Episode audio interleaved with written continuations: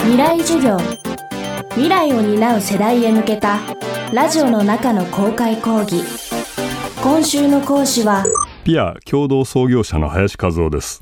未来授業。今週はピアが切り開いたエンタメ情報産業というイノベーション。というテーマでお送りします。戦後四半世紀が過ぎた1970年代前半。若い世代を中心に音楽や映画演劇などエンターテインメントの世界では様々な新しいスタイルが生まれていました。そしてそれを体験することを渇望した若者たち自身によって1972年情報誌ピアが生まれます。未来授業2時間目。テーマは情報を等価値で伝える。世の中にあまたあるエンターテインメント。その情報をすべて一冊の雑誌に掲載したい。そう考えたとき基盤になったのはある哲学でした。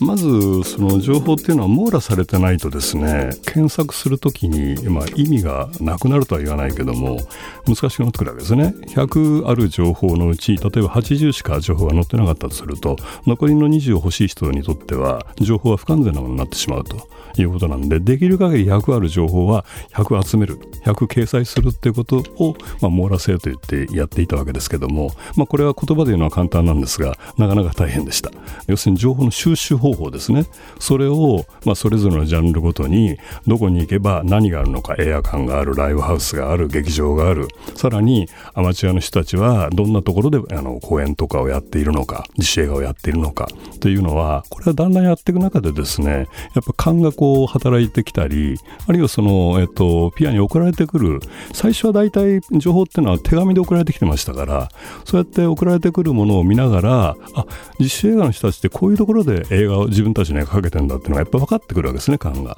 そうするとおのずとそこのその場所にこちらから取材をかけるみたいなことをしていくことによってまあ100%とは言いませんけどもそういう方法をこういろいろやることによって、まあ、かなり網羅していたんではないかという具合に思います。まあ映画であれそのコンサートであれまあ、芝居であれそれがどんなに大きな話題性のある映画であってもその一人のアマチュアの人が作る実写映画であっても映画というコンテンツってことで言うと同じ価値だと私たち思ってるんでね。つまりそれ全部映画は映画っていう等価値なんだと。それは音楽も演劇も同じだと。いうふうに考えますとそこになんか差をつけるという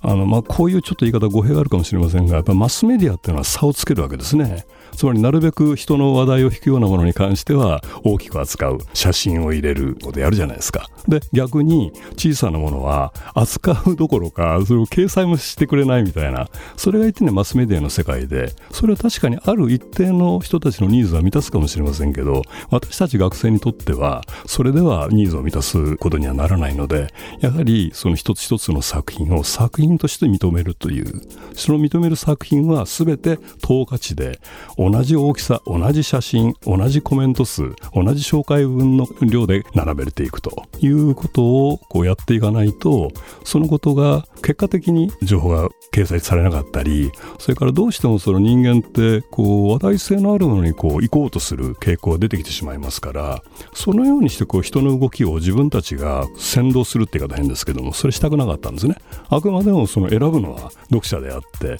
我々が提示するのはこの映画もこの映画もみんな同じですよということを70ミリの映画も8ミリの実習映画も同じなんだ。それをどちらを見に行きますかってことはあなたが決めることだっていうことを言いたかったということでそのように考えました。まあ今でしたらおそらくねネットグーグルやヤフーでネット検索すればすぐ出てくると思うんですがそれがない時代に逆に言うとアナログ的な手法でグーグルやヤフーをやってたっていうことかもしれないですね。こうした理想を追求して生まれたピア。しかしいいものを作っても売れなければ意味がない雑誌の世界。未経験の若者たちは試行錯誤を繰り返しました。最初はとにかくまあ普通雑誌というのはあの取り次ぎというところを経由して書店に配本されるってことなんですがもうその学生しかもあんまり汚い格好してましたしね。髪も長いしその学生がですね企画書みたいなの持ってってこれあの扱ってほしいんだって言っても本当に相手にされないですね。で取り次ぎも全部回ったけどダメ。書店もダメ。ということで、まあ、最初はとにかくもう大きな壁にぶつかってしまったっていうのが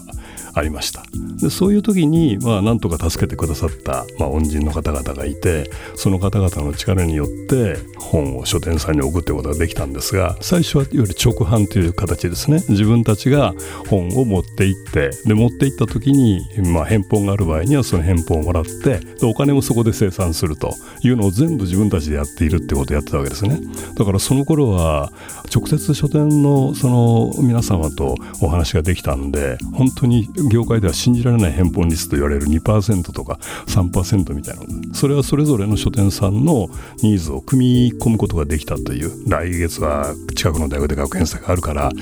いつもは20部だけど50部入れても大丈夫だよみたいな話になったりとかそんなようなことがあったわけですね。でそうやって書店さんはだんだんだんだん少しずつ増えていったと。で15万部ぐらいまで行きましたかね、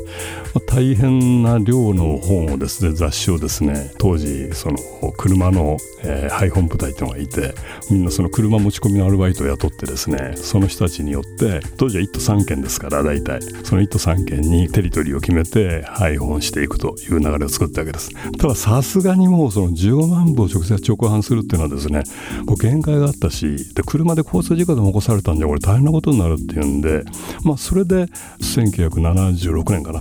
その時に、まあ、だいぶ取次さんも、まあ、ピアっていうのがどうも書店で若い人たちに売れてるようだということに着目してくださってそれでピアを扱っていただくと。いうことで初めて、まあ、直販が終わって取り次ぎ経由で本が配本されると。いう形になったことなんで大体ですからそれは創刊からです4年ですかね、えー、ぐらい経ってということだったんで、まあ、その間がちょっと大変だったというふうに思います。未来授業今週の講師はピア共同創業者の林和夫さん。今日のテーマは情報を等価値で伝えるでした。明日は情報をより身近に感じさせたピアの SNS 的働きについて伺います。